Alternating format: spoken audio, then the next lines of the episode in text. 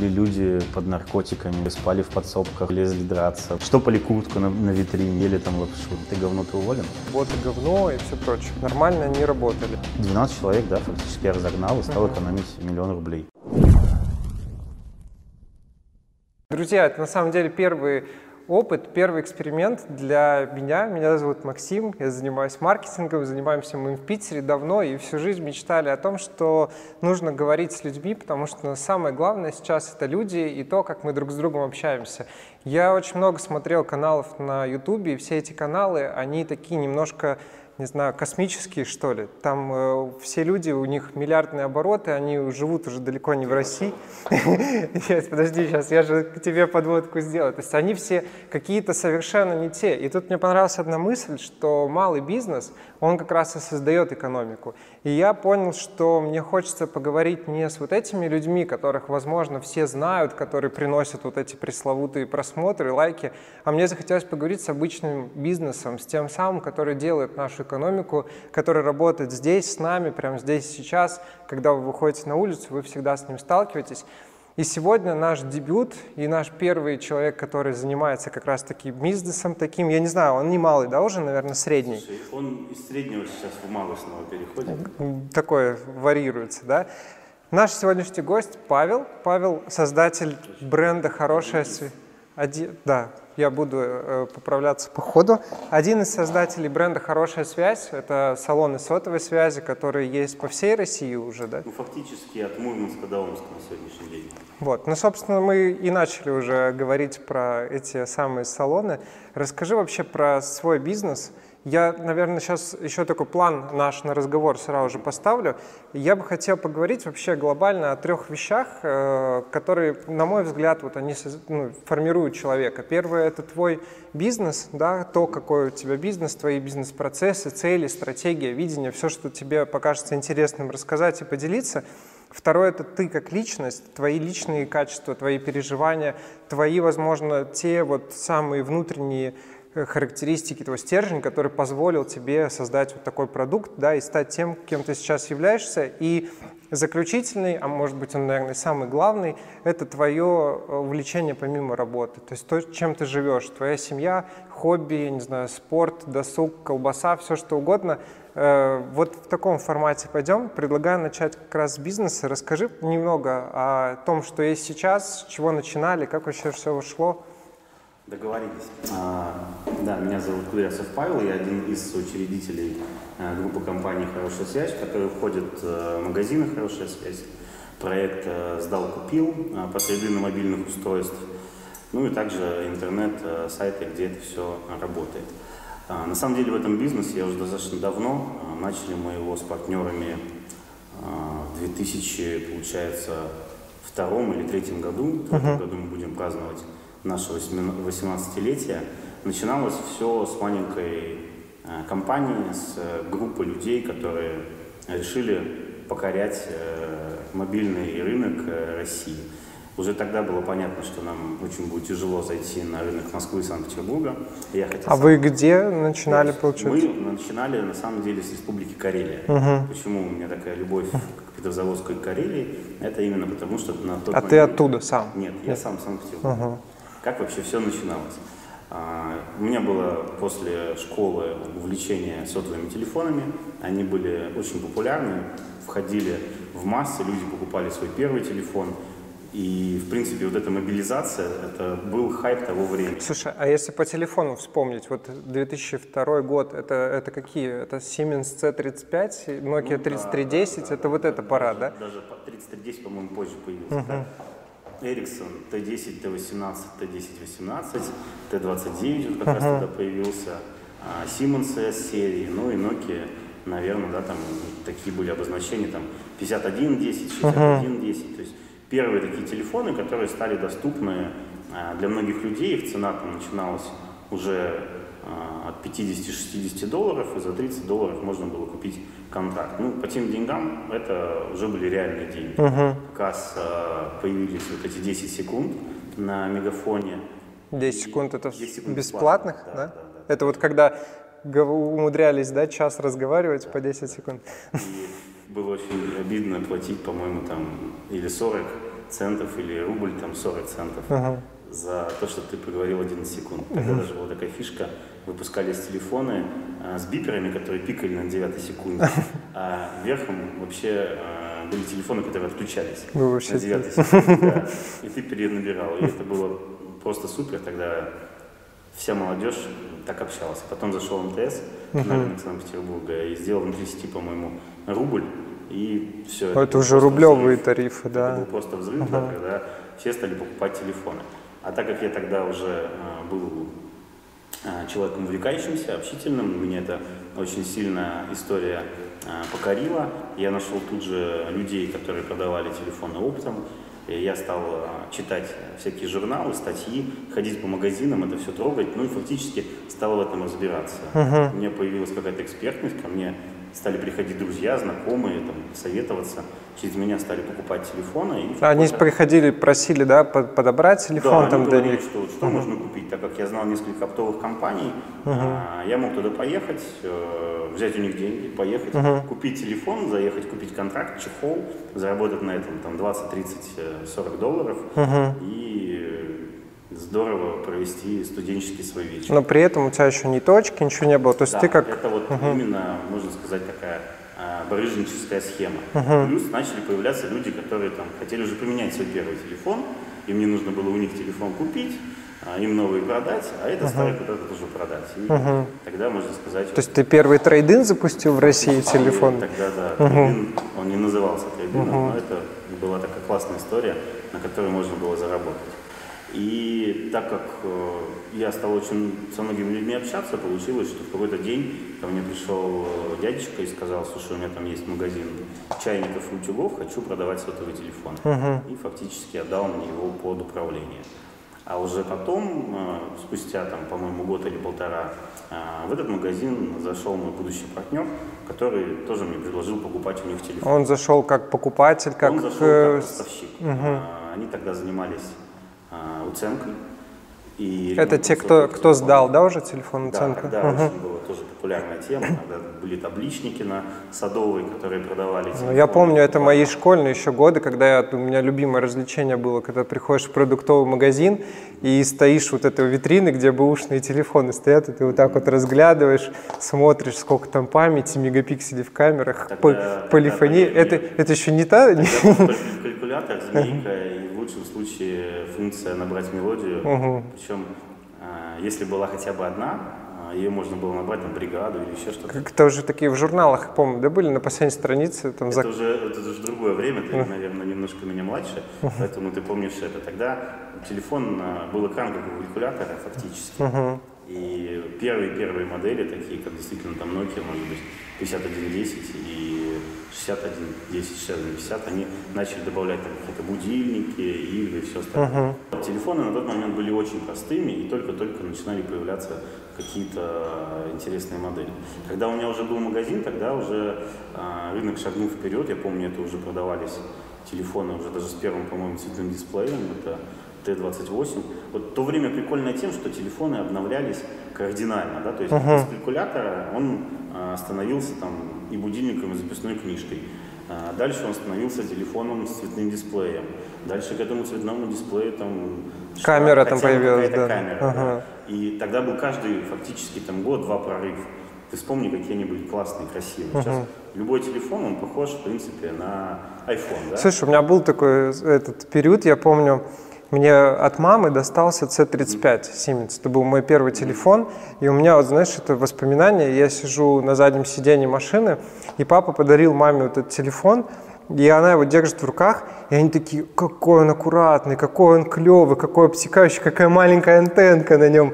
И я такой сижу тоже, прям супер. И вот проходит, я не знаю, лет там 15, я нахожу его где-то заваленным там в ящике, когда родители... Да, да, да, и то есть там вот и мы это называли э, супер аккуратным, там щель какая-то в нем, там он действительно как булыжник выглядит, я думаю. Если ты захочешь поностальгировать, у нас есть музей сотовых телефонов, и можно увидеть там все модели от первых переносных таких А где? В, в офисе у вас да. находится? И к вам может любой желающий прийти, или это как? Ну, пока что мы не устраиваем экскурсии, но гипотетически для тебя я ее сделаю. Хорошо. Иногда мы отдаем а, какие-то модели на выставки, именно нас просят там провести в городе или в торговом центре небольшую выставку по сотовым телефонам, мы там делимся там 10-20 самых uh-huh. интересных моделей. Действительно был тогда дизайн классный, и в телефонах была душа. Uh-huh. И вот если мы опять же вернемся к моей истории, в этот магазин, в котором я работал уже, наверное, где-то полтора года, зашел мой будущий партнер, предложил услуги по продаже телефонов, по ремонту, и мы стали с ним работать. Буквально где-то через полгода наши отношения переросли уже из деловых а, в дружеские, и мы стали общаться уже фактически дружить с семьями. Uh-huh. Ну а потом мы поняли, что надо как-то двигаться дальше, и у ребят а, появилось много товара, они уже не могли его продавать сами оптом, и мы подумали, что нужно как-то зарабатывать деньги и открывать сеть салонов связи. А, тогда уже активно связной и в России зашли в Санкт-Петербург, Москву, uh-huh. и мы поняли, что нужно нам двигаться туда, где их еще нету. И как раз это были регионы. То есть, когда мы заезжали а, в город Петрозаводск, Республика Карелия, мы там открывали магазин, не было а, вообще федеральных конкурентов, были только местные игроки. Они тогда, конечно, нам казались просто какими-то зубрами. Вот. Я помню, что мы взяли витрины из аптеки папы одного из моих партнеров, uh-huh. зеленого цвета они были, поставили туда, у меня, кстати, есть фотки, можно будет потом ставить. Да, да, да, поставили пришли нам. телефоны, uh-huh. бушные новые, и начали продавать. И я помню, что у нас прям вот поперло. Это уже был бренд «Хорошая связь», это да, уже был, был э, какой-то дизайн разработан, и все. какой-то логотип, который uh-huh. мы взяли там, сели, наверное, ну, название вообще «Хорошая связь» появилось от того, что мы долго думали, какое бы название сделать. И мимо там, проезжая магазины, по-моему, хорошие колеса, у кого-то там появился там, о, давайте... Почему бы нет, да, да, да, да. Хорошая связь, хорошее название. Мы тогда, в принципе, не понимали ничего там, какое должно быть название, просто оно нам зашло. А сейчас, как ты оцениваешь свое название? Ну, мы на самом деле делали оценки достаточно а, серьезные, и оно, конечно, неудобное в плане там, написания и в плане посыла какого-то, но в то же время оно несет э, какую-то положительную энергию, и мы решили ее оставить. С другой стороны, за 17 лет уже, наверное, оно и вошло плотно в массы. Ну, там, где мы представлены давно, да, но угу. фактически, когда ты будешь открываться в каком-то новом регионе, там рога и копыта хорошая связь. Или связной, разницы уже никакой нет. А, получается, ты начинал в тот же самый момент, когда вот Евросеть совершала свой там знаменитый прорыв. А почему у вас не получилось, или вы не хотели так же, или какая-то бизнес-модель другая была? Почему когда, не стали таким проектом? Когда мы открывали свой первый магазин уже хорошей связи, а тогда в Евросети, наверное, было, я не знаю, 500 или 600 магазинов, и это был совсем другой уровень бизнеса. То есть uh-huh. это был а, уровень бизнеса, который для нас был просто уже тогда недосягаем. И мы uh-huh. понимали, что мы хотим развиваться на свои деньги. В принципе, мы всегда развивались на свои деньги. А в тот момент, э, насколько я понимаю, уже были подключены инвесторы к этому проекту. И Связной, и Евросеть, и Dixis, и все эти компании. А почему принципиально вот вопрос был, что если вы видите, что бизнес-модель рабочая, рынок еще свободен, ниши есть, города малые есть, почему не взять инвестиции и не сделать сразу же тоже экспансию на регионы, опередив Евросеть? Я думаю, что тогда у нас просто не было опыта. Мы uh-huh. были фактически ребятами там 23-24 года, uh-huh. и так, наверное, не могли глобально а, мыслить, чтобы там пойти где-то, понять, как правильно взять деньги и развиваться. И не сказать, что бизнес-модель нам была ясна, потому что всю жизнь компания «Хорошая связь» развивалась по своей э, теории, по своей истории. У нас э, наше всегда было отличие в том, что мы занимались уценкой. Не только новыми, но и уценкой. И мы uh-huh. имели двойную витрину сотовых телефонов. А Евросеть новые новые только были, да? Извини. Да, Евросеть uh-huh. всегда продавала новые. Но, ну, в принципе, любой э, оператор на сегодняшний день, любая компания крупная, uh-huh. они э, да, занимаются трейдином, они там, может быть, какие-то магазины распродаж имеют, но они никогда не поставят там в своем магазине одну витрину с новыми телефонами, uh-huh. одну витрину с бушными. А наша фишка была в том как раз то, что можно было человеку прийти, сдать свой старый телефон и купить у нас новый. И именно на этом а, бизнес наш развивался. Но так как фактически нету завода по производству бушных сотовых телефонов, мы всегда были ограничены в том, Чуть-чуть чтобы... позади получается, да, всегда? То есть... Мы от... просто ограничены uh-huh. в количестве товара. Uh-huh. И мы могли привлечь инвестора, допустим, но не могли сказать, что да, вот давай откроем 100 магазинов или там 1000 магазинов, потому что мы не понимали, где надо Откуда взять, взять столько да, телефонов. Uh-huh. Плюс уже тогда как бы появлялись там ценовые войны, и мы понимали, что там те объемы, которые там, везут э, наши конкуренты, нам сейчас не осилить. Следовательно, это получается, за счет объемов у них новые телефоны дешевле были, чем у вас? У них лучше, конечно, были контракты. То есть uh-huh. они могли с вендоров получать больше бонусов, больше отсрочки и, в принципе, ну, скажем так, иметь преимущество. Uh-huh. А ты сказал такой момент, что вы стали друзьями и потом стали развиваться. Такое всегда, знаешь, у всех есть момент. Мне кажется, первый бизнес все всегда начинают с друзьями, потому что, наверное, это естественно для всех. А, вот э, сквозь вот этот вот опыт, который ты уже прошел, смотря, э, правильно ты считаешь, что ты пошел с другом, э, сейчас вы являетесь друзьями или нет, и как бы ты, например, выстраивал сейчас там новые направления? Все советуют не строить бизнес с друзьями, все советуют делать бизнес одному, потому что есть много сложностей. Но есть бизнесы, где принципиально нужно иметь партнера, который силен в какой-то своей области. И здесь а, надо уметь договариваться. У нас, наверное, до сих пор все договоренности в плане а, взаимоотношений фактически условные. Uh-huh. И у меня там есть какие-то компании, зарегистрированные на меня. У моих партнеров мы никогда не делили это, uh-huh. потому что всегда там, на 100% доверяли друг другу. И за это время наша, в принципе, дружба это доказала. Самое обидное, что когда мы стали работать ближе, мы стали меньше дружить и общаться. То есть uh-huh. Стали больше... Сместился фокус, да, на, на бизнес. Работе, uh-huh. И иногда там перестали даже проводить время вместе. То есть когда ты работаешь с человеком, а потом еще с ним проводишь время, но 24 часа нужно отдыхать. Uh-huh. Поэтому в данном случае, наверное, мы а, бизнес поставили а, выше дружбы. Uh-huh. У нас очень хорошие отношения, но все-таки в первую очередь мы партнеры, которые uh-huh. дружат, а не друзья, которые работают вместе. И один э, из моих партнеров, у меня их два, сейчас даже отошел от бизнеса, он занимается другими проектами. А я с э, вторым партнером занимаюсь именно оперативным управлением. Ну, ты находишься, да, в операционке да, до сих пор? Мы угу. полностью с ним компанию.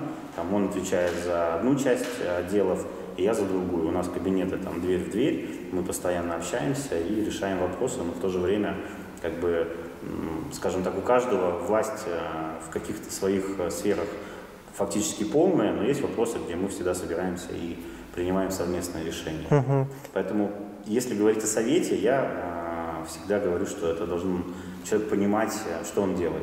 Если он э, не уверен или э, нет у него такого опыта, конечно, лучше всегда все взаимоотношения подкреплять документами, бумагами, соглашениями и договариваться на берегу. Угу. Самый главный вопрос. Я еще очень, очень важный момент я для себя узнал.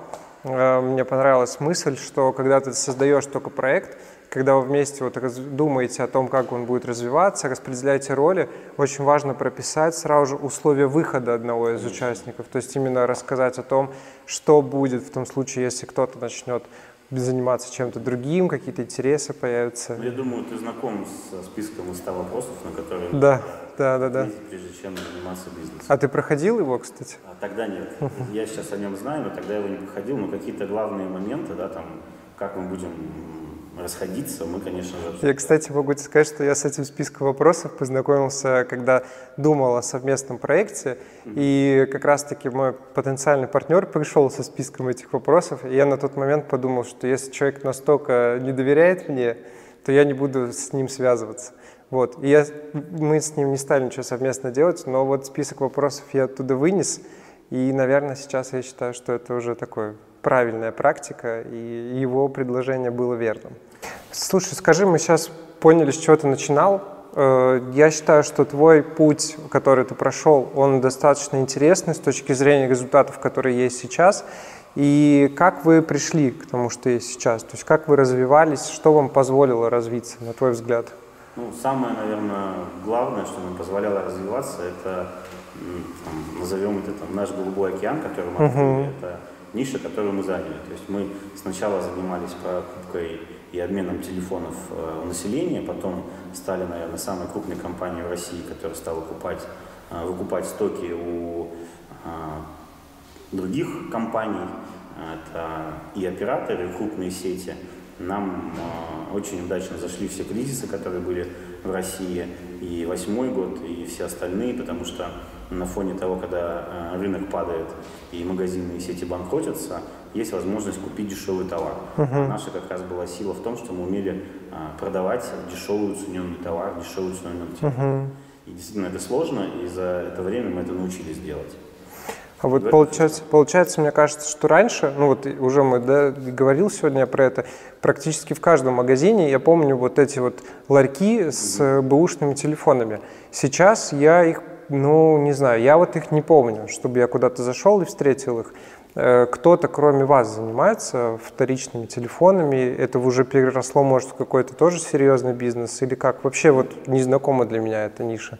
Очень сильно, конечно, это направление забрали а, ломбарды. То есть если мы говорим о том, кто сейчас в России занимается уценкой, наверное, это там три основных направления. Это ломбарды, которые используют телефон, ну, как золото, как э, какую-то технику. Там можно быстро получить деньги, э, не всегда большие, и, в принципе, купить этот телефон. Но это такой как бы бизнес, который не на виду. То есть ты не знаешь, наверное, ни одного ломбарда, пока туда не пойдешь. Они uh-huh. могут вставать на топовые места а, или работать а, в торговых центрах. А, большую, наверное, нишу тоже и большой клиент. Много клиентов забрало Авито. Угу. И в развитии именно вот этой интернет-истории раньше же было что? У нас газета, да, там по газете сложно там найти, там что-то посмотреть, а тут, пожалуйста, и картинки, и, в принципе, мобилизация людей, и люди стали продавать телефоны, наверное, на Авито. Но парадокс заключается в том, что раньше люди продавали больше своих телефонов. То есть э, вся проблема сейчас э, трейдина в России в том, что люди не хотят уже не идти в ломбард, не продавать телефоны на Авито, а они положат телефон себе в тумбочку. Вот, например, mm. у тебя есть телефоны прошлых моделей, которые ты а я, не Не, я их всех на работу приношу. Ну, зачем? А, мы используем в работе э, телефоны мобильные. Mm-hmm. То есть, ну, мы занимаемся продвижением в социальных сетях, и нам нужно там выкладывать с телефона иногда что-то удобнее, обработать фотки. То есть у меня телефон — это как рабочий инструмент. И вот он один там живет со временем, когда я понимаю, что я меняю телефон, я просто старый приношу в офис, и мы ими пользуемся. Но с учетом того, что офис — это такая жесткая структура, телефоны там быстрее погибают, поэтому вот в принципе мне хватает вот этого цикла там год-два на обновление телефона и покупки нового. А сейчас этот рынок настолько перенасыщен, что когда я выступаю где-то на конференциях, спрашиваю и развиваю проект трейдинг, uh-huh. спрашиваю, сколько у вас есть дома сотовых телефонов. И вот как минимум там 80% зала поднимает одну руку, когда говорит, что у меня есть один, и потом, не знаю, процентов 30, что у них есть два дома. Uh-huh. То есть фактически люди не хотят уже связываться с этими историями ни с Авито, ни с барыгами, ни с ломбардами. Им это неудобно и неприятно.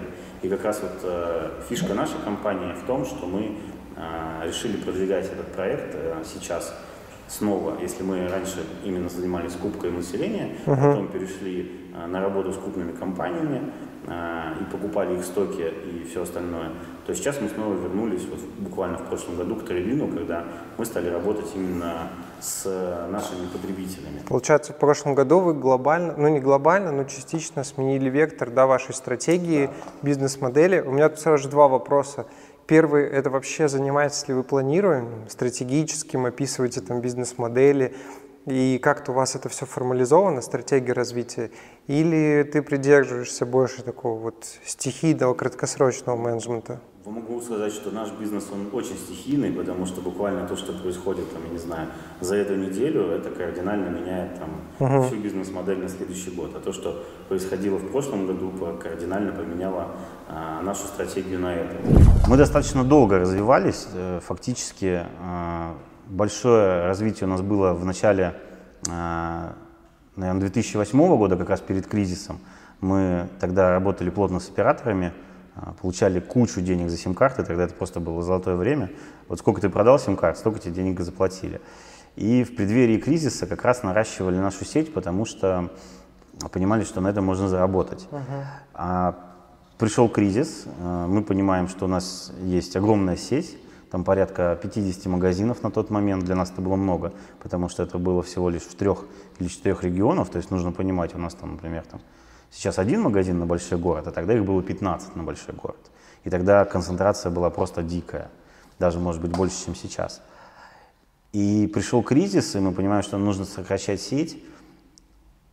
а все вокруг банкротятся, и у нас появляется дешевый товар, и мы думаем, что нам делать, выходим на переговоры с одним оператором, который нам обещает, там, по-моему, полтора миллиона долларов за нашу сеть, и мы понимаем, здорово, мы сейчас ее продаем просто, ну, а что мы продаем?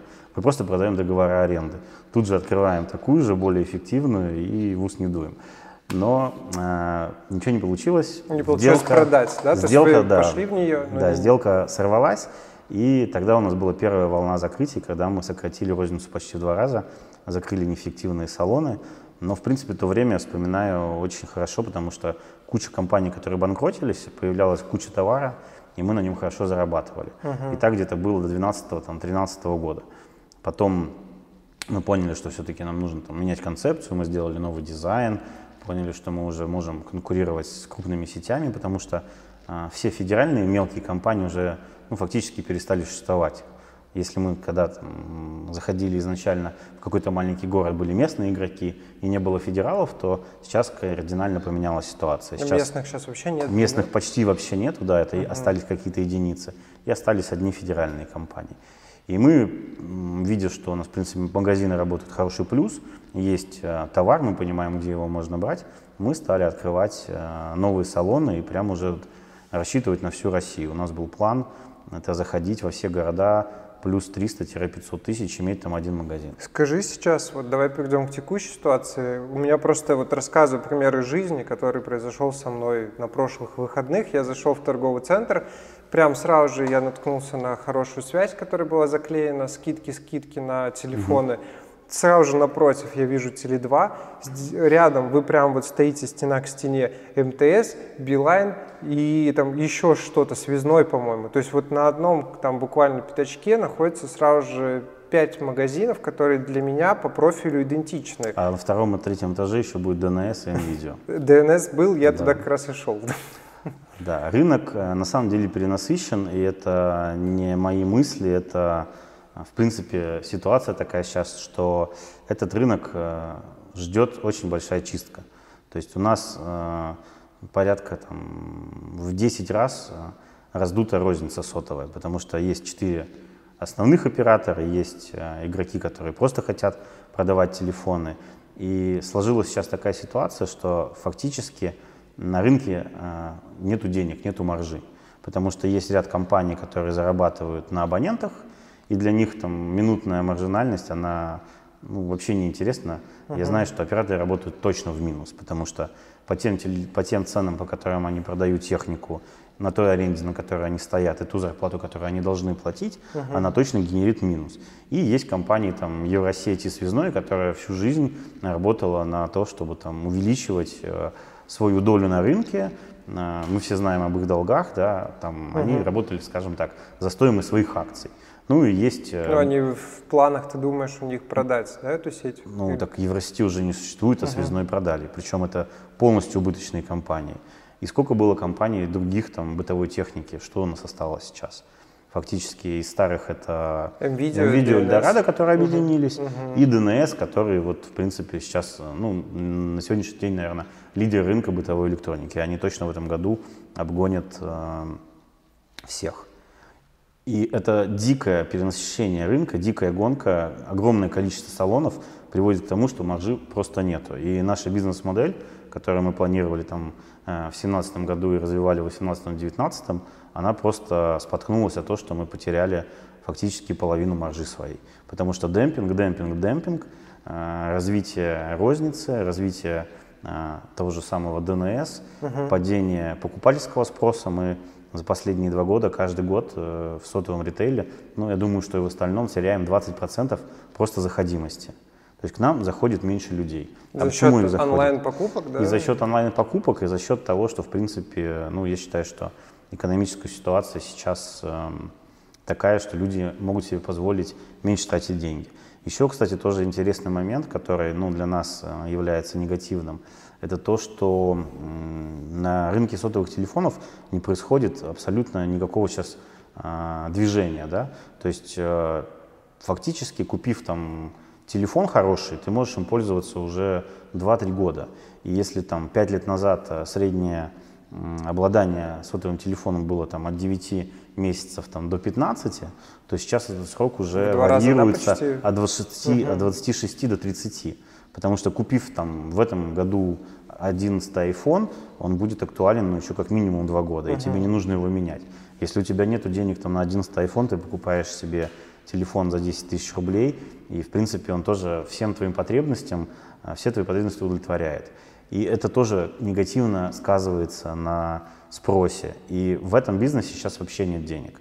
И фактически мы живем только потому, что у нас есть наше уникальное предложение, это бушный Это сотовый телефон. И ты сделаешь на них ставку, да? Вообще, вот Ну, если, сейчас- если можем мы вообще раскрывать твое видение, к чему ты хочешь. Ну, это ты- не секрет, да, мы всегда об этом говорим, что мы зарабатываем на аксессуарах, на аксессуарах, на услугах и на том, что мы осуществляем трейдин и Получается, ты продаем, покупаем сотовые телефоны. единственная, да, такая не теневая компания, которая Ну, занимается... одна из, да. Если говорить до Уральских гор, наверное, больше так трейдином никто не занимается. За Уральскими горами есть очень крупные сети, остались, как ни странно, не федеральные, а Но частные. там всегда была немножко Да, такая Да, есть неплохие специфика. компании на юге, но если мы говорим про северо-запад, наверное, да, других таких а, компаний, как мы, на сегодняшний день нету.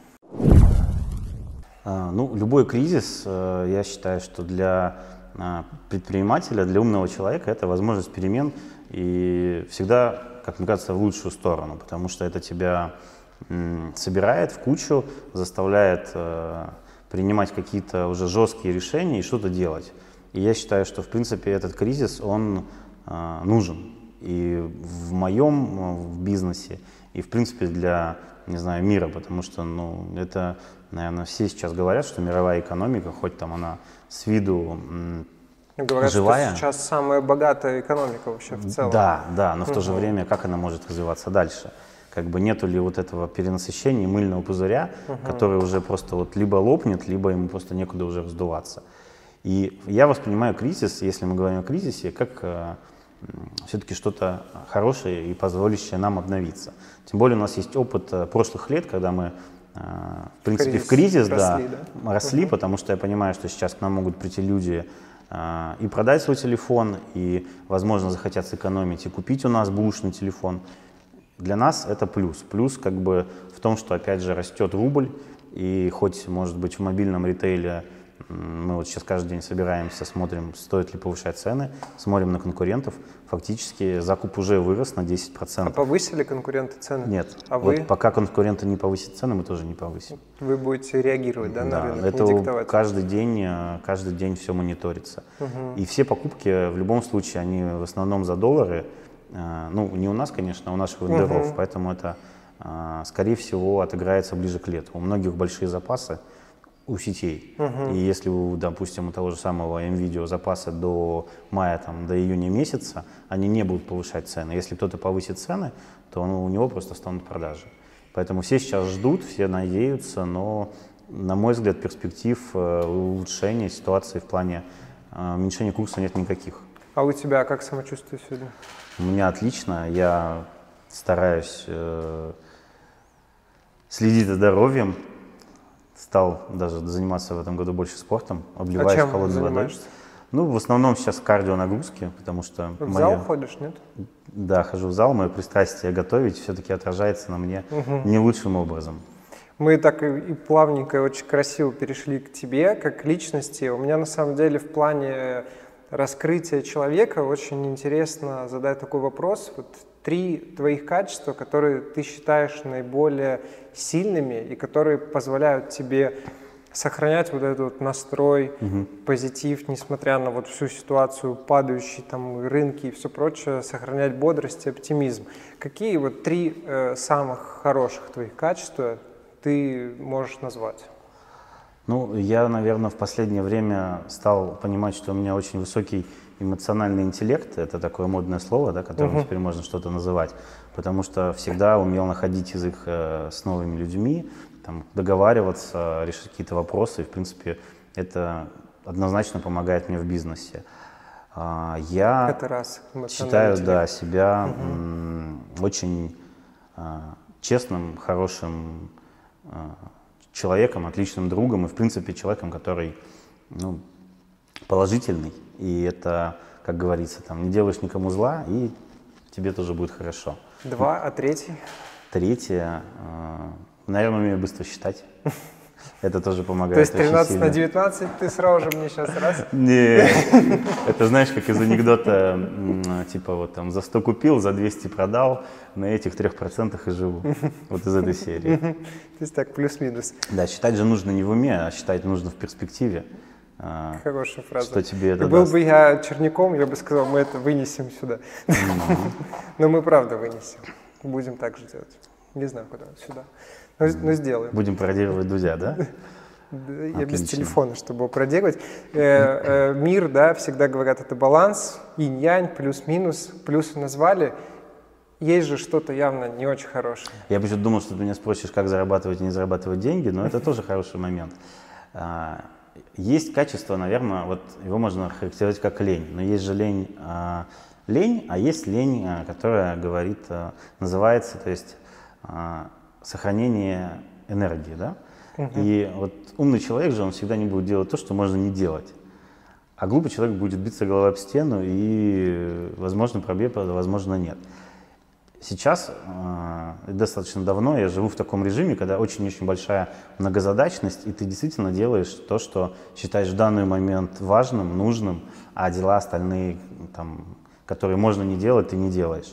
И все, кто меня знает, говорят, Паша, ты не лентяй, ты что там вообще там, спишь по 6 часов, там, постоянно какие-то активити, там, с утра до вечера, то здесь, то там, а я все-таки считаю себя ленивым человеком, потому что я понимаю, что я бы мог больше. И если бы я не ленился, наверное, бы я бы был намного успешнее. Вот это вот ощущение, что я могу больше, оно тебя чуть-чуть не, не демотивирует? Нет у тебя такого? Нет, у меня очень крепкая психика, я не загоняюсь по этому поводу. Это я очень- просто понимаю, что я могу больше, и если надо, я иногда могу активизироваться, и у меня все получается. Поделись своим лайфхаком, как ты выбираешь. Ты сказал, что есть много-много задач, как выбрать то, что вот делать надо важно. Как ты это понимаешь? Это какой-то субъективный анализ сиюминутный, или у тебя есть какие-то прям вот механики, правила, как ты это все Ну, делаешь? я не делаю это по учебнику, это, опять же, да, там, эмоциональный интеллект и чуйка какая-то, но второй расчет, ты просто можешь посчитать, сколько ты получишь, а, сколько ты затратишь на это, сколько ты затратишь на это, и что ты получишь, сделав это.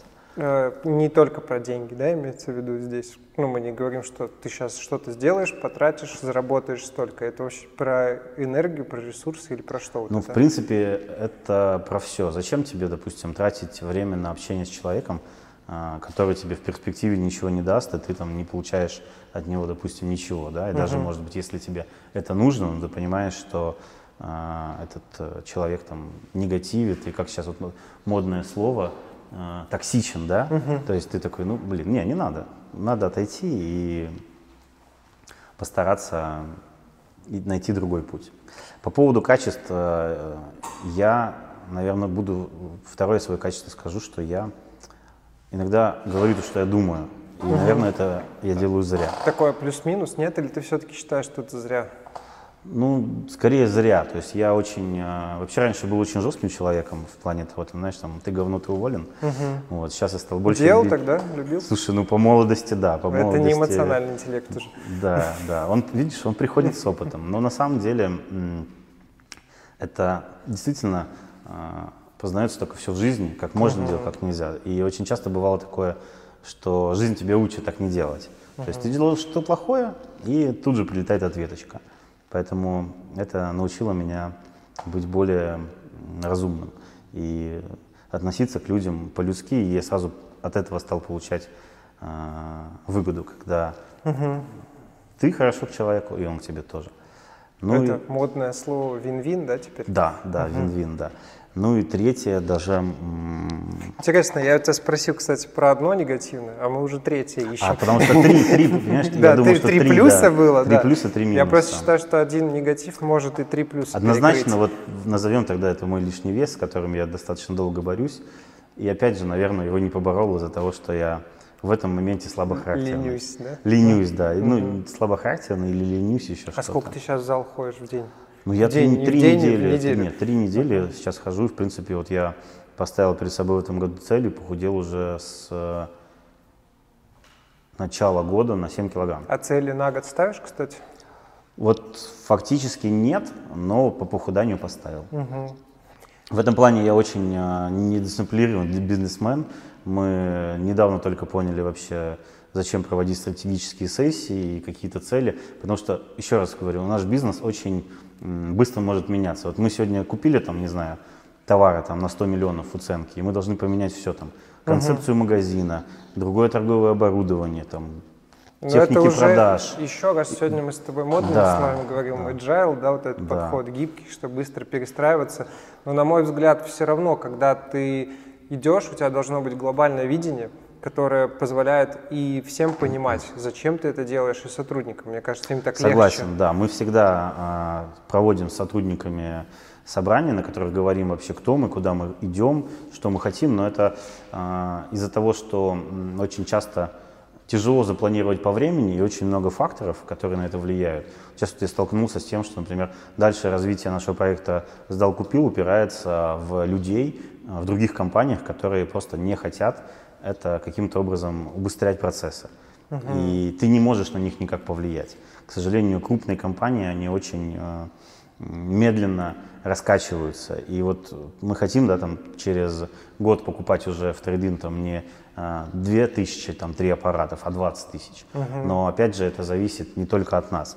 И как вот найти ну, этот конечно, подход? чем больше людей, да, это тем сложнее. Я подход. пока, честно, не представляю, как управлять там количеством людей. Даже для меня сейчас пока загадка, как 30 управлять, чтобы это все было прям вот круто. А когда их будет 300, я даже пока себе представить не могу. Обязательно, когда захочешь их взять на работу, придумай, как ты ими будешь управлять. Потому что когда мы стали э, быстро развиваться, а быстро для нас это три магазина в месяц, то есть мы фактически должны были за год прирасти в полтора раза. Угу.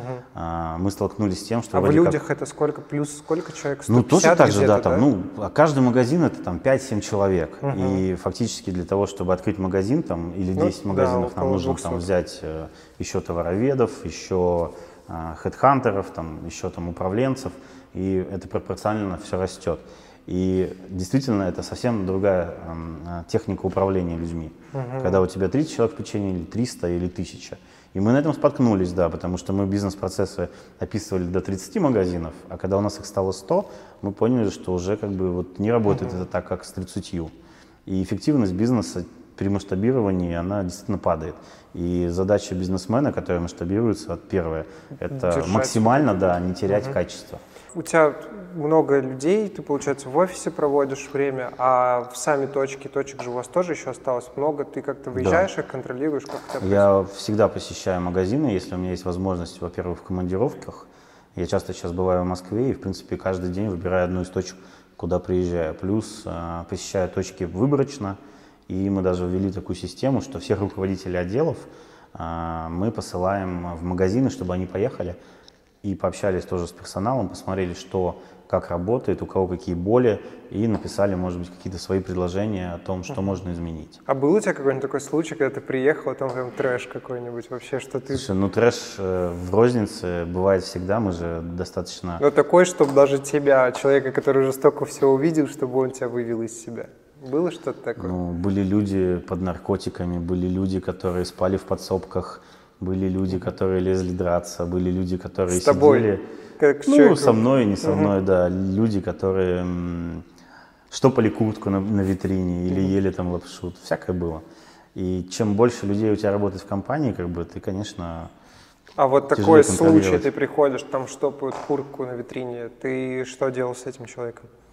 Ну, что ты с ним будешь делать? Объясняешь ему, что так делать нельзя? Ну, ты не, не из тех или не делал так, что все строго пошел вон отсюда больше, чтобы мы тебя не видели. То есть ты даешь человеку возможность исправиться. Ну, скажем так, э, если раньше была возможность, да, там, с людьми обращаться более грубо, и, может быть, я тогда был менее опытен, я мог вспылить, да, там, выгнать кого-то, еще что-то. Сейчас ты понимаешь, что люди, в принципе, стали, может быть, больше держаться за работу, они ну, скажем так, работают у тебя официально, и ты несешь за них ответственность, и они тоже перед тобой uh-huh. несут. И уже как бы начинаешь себя сдерживать все-таки. Ну и таких косяков стало меньше на uh-huh. самом деле. Ну тоже, наверное, уровень какой-то может быть эмоци... в целом вот этот вот подготовленности людей, может, он тоже растет? А, к сожалению, нет. Вот если раньше, там, 10, 15, 20 лет назад особенно, профессия продавца сотовых телефонов, это было прям вау. Очень ну, многие, тогда, возможно, и зарабатывать Многие топы вышли оттуда. Больше. И сейчас тоже есть. Да? Просто нет уже, скажем так, а, фишки вот этой, а, хайпа какого-то, нету. Вокруг продукта самого. И, да? и вокруг продукта, и в принципе это уже не так ценится, как раньше. Сейчас продавец сотовых телефонов, но это на одну ступеньку может быть выше, чем магазин «Пятерочка». Угу. А раньше это прям было вот сотовый телефон, Топ. это как вот, не знаю, сейчас магазин там Porsche или Мерседеса пойти Вот мы, кстати, с тобой затронули тему такую, которую в первом блоке э, опустили. А ведь по факту вот этот образ, хайп, все прочее, это в чистом виде маркетинг, да, вот, вот то, что создает mm-hmm. вот это эмоциональный фон какой-то вокруг продукта. У тебя очень сложная бизнес-модель продуктом и онлайн, ну, точки и офлайн, mm-hmm. и ну, вот такой достаточно серьезный. Как вы с маркетингом работаете? Ну, с маркетингом Какой? вообще мы, конечно, а, это наша боль, потому что, во-первых, у нас нет, конечно, бюджетов таких, как у крупных компаний. И мы в момент развития нашего большого а, дошли до, по-моему, 12 сотрудников в отделе маркетинга. То есть у меня были там отдельно люди, которые занимались там соцсетями, СММщики, фотографы, верстальщики, дизайнеры, люди, а сейчас вы, кстати, которые работают, себе? да, ведем, люди, которые работают с вендорами, и это был такой огром, огромный отдел, который генерил у меня достаточно большие убытки uh-huh. по своей зарплате и, как мне казалось, все-таки какие-то доходы. Но на одном из квартальных собраний, когда я понял э, одну истину, что, в принципе, что они есть, что их нету, я ничего не потеряю, когда мне сказали, что все мои продажи исключительно из-за того, что мы там дали определенную рекламу, которая, на мой взгляд, ну, скажем так, не сработала, а мне мой э, руководитель и заместитель отдела маркетинга говорили, что вот это все только случилось, потому что это они А метрики какие-то были? Или ну, это все? Все вот... на цифрах, как бы вот потратили столько, продали столько, вот типа это Ну, такой прибыль. сквозной аналитики, что конкретно да. вот от этой акции вот люди пришли, ничего такого не было. Сейчас в нашем бизнесе на каждый вложенный рубль мы имеем э, в маркетинг. Угу. Прибыли, наверное, 50 копеек. То угу. есть мы до сих пор не можем найти адекватного канала, каналы, который да. позволил бы нам зарабатывать. Ни телевизор, ни радио, ни Авито, ни Яндекс, там, ни, ничто вообще не может позволить зарабатывать деньги, потому что стоимость одного лида по каким-то топовым моделям, а, ну, для тебя, наверное, не секрет, доходит уже до полутора тысяч рублей. Uh-huh. А в интернете нужно продавать дешево. И получается, что либо ты жесткий обезнальщик и зарабатываешь на этом, либо ты не будешь зарабатывать в интернете. Мы говорим про то, что у нас все почему-то в твоем направлении, да, все хуже и хуже становится. И да, рынок конкуренция, рынок не то что стагнирует, иногда падает, конкуренция, маржи нет. Э, Твое видение, чего делать с этим? Уходить или у тебя есть какой-то план, как дальше двигаться? Ну, во-первых, я считаю, что все-таки э, благодаря кризису или по другим каким-то причинам рынок э, должен однозначно схлопнуться, и очень много магазинов должно закрыться, потому что при той конкуренции, которая есть сейчас, они все неэффективны. И мои магазины, и магазины конкурентов. То, почему мы до сих пор на плаву, это исключительно из-за того, что мы вот э, даем нашим покупателям э, эксклюзивное товарное предложение. Это покупка, продажа да, сотовых телефонов. Это тот проект, который мы сейчас развиваем, проект «Сдал, купил». Это интернет-страница. Уже можно, да, где-то посмотреть? Да, зайти, у нас есть сайт э, «Сдал, купил», туда можно зайти, оценить свой телефон, э, вам скажут, за сколько его можно будет э, продать, и покажут на карте, где есть места, наши магазины точка, или магазины да, наших партнеров, куда можно его сдать. Причем э, мы позиционируем этот проект как действительно честную цену, потому что мы являемся не перекупщиками такими, как наши конкуренты или барыги с Авито, а мы покупаем телефон у человека за, за достаточно высокие деньги угу. и сами его продаем в наших магазинах. Поэтому вот эту дельту, которая а есть... Вы что-то делаете с телефонами? Это мы можем же... максимальную дать. Сейчас общался недавно с человеком, которого бизнес заключается в том, что он восстанавливает ноутбуки, то есть он тоже скупает угу. ноутбуки, их э, немножко там приводит в тонус какой-то, чистит э, и продает как восстановленный. То есть ну, это не новый, не БУ, угу. это что-то между. А вы что-то делаете с телефонами? Вообще вот э, с телефонами, как говорится, такую вещь, как рефреш мы не делаем, потому что э, иногда нет смысла ставить китайский корпус или китайский э, не царапанный дисплей взамен там оригинального. Угу. Понятное дело, что мы очищаем их, э, если на них имеются какие-то загрязнения, э, вкладываем в комплект недостающие элементы, там зарядка, наушники, uh-huh. кабель питания, если это необходимо, и продаем. Само собой мы проверяем. У нас есть специальное оборудование, программы, позволяющие в момент приема телефона протестировать его по всем-всем параметрам и убедиться в его работоспособности. Правильно понимаю, что это вот твоя основная ставка, да, на этот год и вообще да, на я считаю, развитие что бизнеса? Единственное, на чем наша компания может э, сработать, это на том, что мы будем для наших клиентов давать наилучшую цену. Э, это будут удобные магазины, где клиент будет максимально выгодно э, или продавать свой телефон, или делать обмен. Плюс, э, опять же, к этой системе, к проекту «Сдал, купил» мы подключаем всех наших партнеров по всей России, и они могут трейдинг осуществлять у себя в магазинах. То есть у тебя, допустим, ты живешь где-то там в Омске, у тебя есть магазин сотовых угу. телефонов, ты подключился к ну, платформе. Вы даете купил, уже да. продукт, какой-то сервис, а да, и можешь точку. да, угу. Осуществлять трейдинг. И, кстати, здесь как раз вот включается маркетинг, когда человек э, забивает в интернете там «хочу продать телефон», он попадает угу на сайт сдал, купил, происходит оценка, и дальше он уже выбирает, где ему его сдать удобно. Ну давай насчет вот этой профессиональной уже поставим точку. Сейчас с маркетингом чего, разогнал всех или набрал? Да, новых? я оставил полтора человека. У меня есть один человек, который находится в декрете, работает с декрета, а другой угу. решает все моменты, которые так тогда необходимы. у тебя не полтора, два с половиной получается. Ну, сейчас уже, да, два с половиной. А еще удаленный дизайнер. И при этом мы там вот последние проводили громадную рекламную кампанию с ним а, на 60 салонах а, с промоутерами, с акцией, как раз вот то, что ты видел, угу. с визуализацией Заклеен, да, и да, да. с рекламой по радио в торговых центрах. Мы это все сделали с помощью, а, как ты говоришь, двух с половиной человек.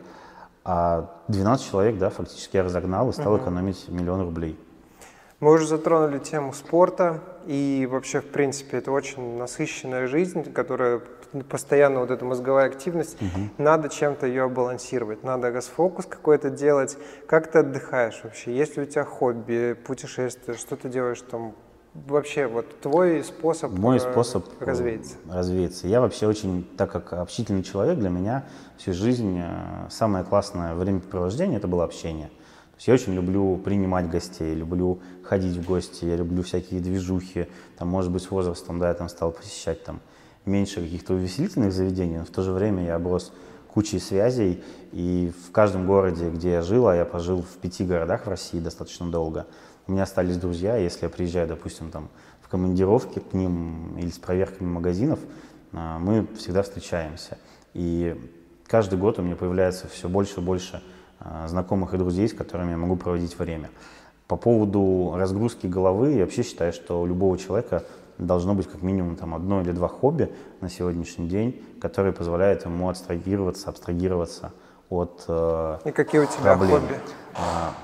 А, на сегодняшний день это кулинария. То есть uh-huh. если э, с начала самого я там занимался охотой, рыбалкой, страйкболом, э, занимался ретро-автомобилями, у меня один стоит до сих пор в гараже. Телефоны а когда-то тоже какая были. машина у тебя, кстати, вот У меня стоит копейка, ВАЗ-2101, 70, по-моему, восьмого года, просто в идеале. Я на ней езжу на выставке иногда, а, даже за границу. Угу. Ну, это такая прям была любовь, когда вот все стали восстанавливать машины, движение, а, стенд-скульптура стала в России угу. развиваться, и это, конечно, меня тогда покорило. Страйкболом очень долго увлекался, это вот военные а игры. А сейчас пришел к кулинарии? Сейчас пришел к кулинарии. В чем проявляется это, что у тебя? Ну, если не просто говорить, что я люблю готовить э, и есть вкусно, угу. то из последних трендов это было э, барбекю стейк культура. Я построил себе офигенный гриль с вертелями, с коптилкой, там, с жаровней. Ты у себя дома, да? Да, у меня есть на улице такая классная штука, чудо-печка, и там это все можно делать. А потом стал э, осваивать уже колбаса делание, вяленье мяса. Вот э, на сегодняшний день могу сделать любую сыровяленую колбасу, там, фуэт с белой плесенью, чуриза, uh-huh. вот эти итальянские темы. А буквально месяц назад открыл для себя сыроделение. Uh-huh. И вот уже научился делать все сырые серии паста филата, это вот всем известная моцарелла, бурата, стресчителла. На самом деле ничего сложного. И вот сейчас, наверное, буду переходить уже на более э, серьезные вещи, такие как там э, пармезан, те сыры, которые требуют uh-huh. выдержки, потому что уже с кулинарией такого длительного производства я знаком. Я сам делаю хамон, а хамон требует выдержку примерно от э, полугода там, до двух лет. И у меня висят ноги на веранде, которым уже там полтора-два года. И вот хочу сейчас круто. попробовать э, сделать это с сыром. Я на самом деле сейчас заметил такую вещь, вот как только мы с тобой заговорили про это, у тебя прям, знаешь, снова загорелись глаза, какая-то жизнь появилась, там это все было, всех разогнать, все там поменяем это. Ну это а... действительно помогает э, мне и хорошо работать, и хорошо отдыхать. Не думал из этого сделать что-то больше, чем просто хобби? Я всегда думаю, как из хобби сделать что-то больше. Вот uh-huh. любое хобби, которое я а, считал, что это мое хобби, даже когда-то там это была игра в покер. Uh-huh. Я увлекался этим. Я думал, как из этого сделать хобби. Но тогда уже все сделали покерные румы, но потом uh-huh. их э, закрыли, и я не успел. Каждое хобби э, я рассматриваю с этой стороны. Я думаю, что то, что я их так часто меняю, помогает мне развеяться, и я постоянно нахожусь в каком-то поиске, потому что, на мой взгляд, заниматься любимым делом, еще и за это получать деньги, это, ну, это мечта, да? То есть если ты художник, ты продаешь свои картины. Кстати, тоже одно из последних моих увлечений. Я попробовал рисование спиртовыми чернилами. Очень классная тема. Вообще вот эти все вещи с э, акриловыми красками, uh-huh. когда ты их выливаешь на холст. И спиртовые чернила очень классная вещь. У меня вот всегда есть ощущение, что даже когда у тебя есть какое-то хобби, которое тебя прям вот супер мотивирует, в какой-то момент оно все равно становится работой. И когда ты его пытаешься монетизировать, из этого сделать какой-то бизнес, не потеряешь ли ты хобби потом в конечном Абсолютно итоге? с тобой согласен. И вот, например, когда я всерьез там думал, а не сделать ли из колбасы какого-то бизнеса, я понимал, что я э, не получаю от этого удовольствия. Потому что uh-huh. мне бывает, что я заехал в магазин и случайно купил там 20 килограмм мяса. Ну так, тут взял немножко, uh-huh. там, привозишь это все домой, начинаешь делать колбасу часов 8 подряд загружаешь холодильник и понимаешь в какой-то момент, что уже ты, короче, запарился. Один самый простой пример, который каждый человек может попробовать, вот это обнуление разума, это вот когда ты заходишь в душ с утра, а, капли падают тебе на голову, и ты очищаешь свой мозг, и у тебя появляются какие-то сразу светлые мысли. Ты думаешь о том, что сделать сегодня. Очень часто какие-то даже идеи по бизнесу приходят, потому что ты отключаешься. И вот в момент там, когда я делаю колбасу, я тоже отключаюсь. Uh-huh. Когда человек какой-то, не знаю, там, крутит гайки на своей машине или восстанавливает мотоцикл, наверное, он тоже отключается. Еще, кстати, тоже было у меня радиоуправляемые машинки. Я прям собирал, сидел их, у меня там, по-моему, 4 или 5 штук, и это прям меня тоже вот в какой-то момент в, поглотило. Затянуло, да? А насколько да, у тебя да. вот этот цикл, когда тебя какой-то хобби увлекает, сколько времени вот у тебя проходит? По-разному. По Зависит от хобби. Там, если это хобби такое, как кулинария, в нем очень много граней. Да, а там... сколько ты вот уже сейчас последний? Ну, Сыр, колбаса, вот это все одно? Ну, сыром я занимаюсь там три недели, колбасу я делаю уже где-то два года, и понимаю, что, например, там завтра, возможно, это будет э, что-то еще, там, не знаю, молекулярная кухня. Uh-huh. Вот, потому что, когда ты начинаешь что-то уметь готовить, вот у меня проблема даже с этим, я перестаю это любить есть. То есть я, например, полюбил суши, научился их готовить, разлюбил суши, да, там, полюбил стейки. Колбасу ты тоже разлюбил? Ну, я ем ее намного меньше, чем раньше. То есть, когда ты ее делаешь, вообще повар любой, когда он готовит, он потом обычно не ест то, что он готовит, потому что пока он готовит, uh-huh. он попробует еще что-то. То есть я прихожу, там все там мои друзья, вау, там как вкусно, да. да. А для меня это ну просто, ну просто стейк, да, из брамы говядины. а все. такое классическое увлечение, разгрузка мозгов, как чтение, читаешь книжки? Вот человек, наверное, который с детства не приучен был к чтению, родители э, меня, когда, наверное, учили читать, что-то сделали не так, и я прям не люблю читать. Прямо я слушаю от, книги, отбила, аудиокниги, да. да. Читать не люблю, у меня даже с этим есть проблема. Я пишу неграмотно до сих пор. У меня, наверное, врожденная дисграфия, и я делаю глупые ошибки. Угу. При условии того, что я, ну, все-таки впоследствии очень много читал, но я понимаю, что вот я не вижу там разницы угу. написать так или так. Меня это не задевает. Угу. И многие даже мне говорят, Паша, ну Вообще классно ты прикалываешься. Ты так прикольно прикалываешься, и они не верят, что я просто так пишу. Ну, все, кто работает со мной, привыкли и, в принципе, на это реагируют нормально. Но неприятно, конечно.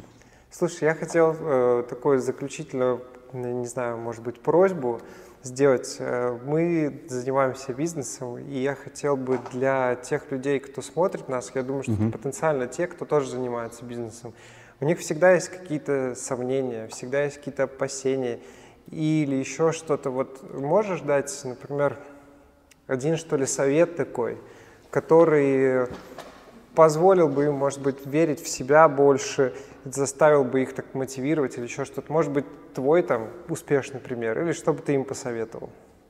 Ну, первое, наверное, что бы я посоветовал, это то, что нужно делать. Вот чтобы не смущало тебя, чтобы не казалось тебе сложным, ты никогда это не сделаешь, если не начнешь. Поэтому для того, чтобы что-то получилось, нужно начать. И постепенно, планомерно к этому идти. Никогда ничего не бывает случайно. То есть наоборот, никогда ничего не бывает незаслуженно. Вот случайно бывает только у тех людей, которые действительно этого заслуживают. У меня очень часто бывало, что я иду по улице, там, нахожусь там, в каком-то городе, и вот именно сегодня там, на этом доме висит э, табличка аренда, и именно сейчас там находится собственник этого помещения, и там мы в этом месте открываем лучший магазин, который там, не знаю, 10 лет приносит И сделали деньги. это за полчаса, за Да, час. или угу. я там, появляясь на какой-то встрече, там, разговариваю с каким-то человеком, и у нас все складывается по бизнесу, и мы а, делаем там кучу денег. Но если бы я не поехал искать это помещение, если бы не пошел там на эту встречу, тоже бы ничего не появилось. Вот мне очень а, понравилась теория Э, Радислава Гандапаса, я часто бываю на его тренингах.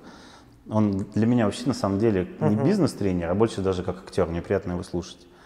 Он всегда говорит, что если ты хочешь, а ты девушка, найти себе э, богатого мужика, тебе нужно находиться там, где бывают богатые мужики.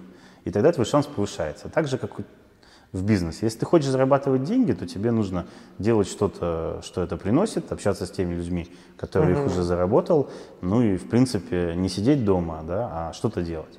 Второй момент, а, не нужно пытаться заниматься тем, в чем ты ничего не понимаешь. Вот у меня была куча вещей, за которые мог бы взяться, но я понимаю, что я в них ничего не понимаю, и те люди, у которых в этом уже есть какой-то скилл, какой-то навык, они однозначно будут эффективнее меня, и я угу. в этом потеряю. Будет Поэтому что? мне нужно, да, либо найти человека, который в этом будет разбираться, либо, ну, этим просто не заниматься.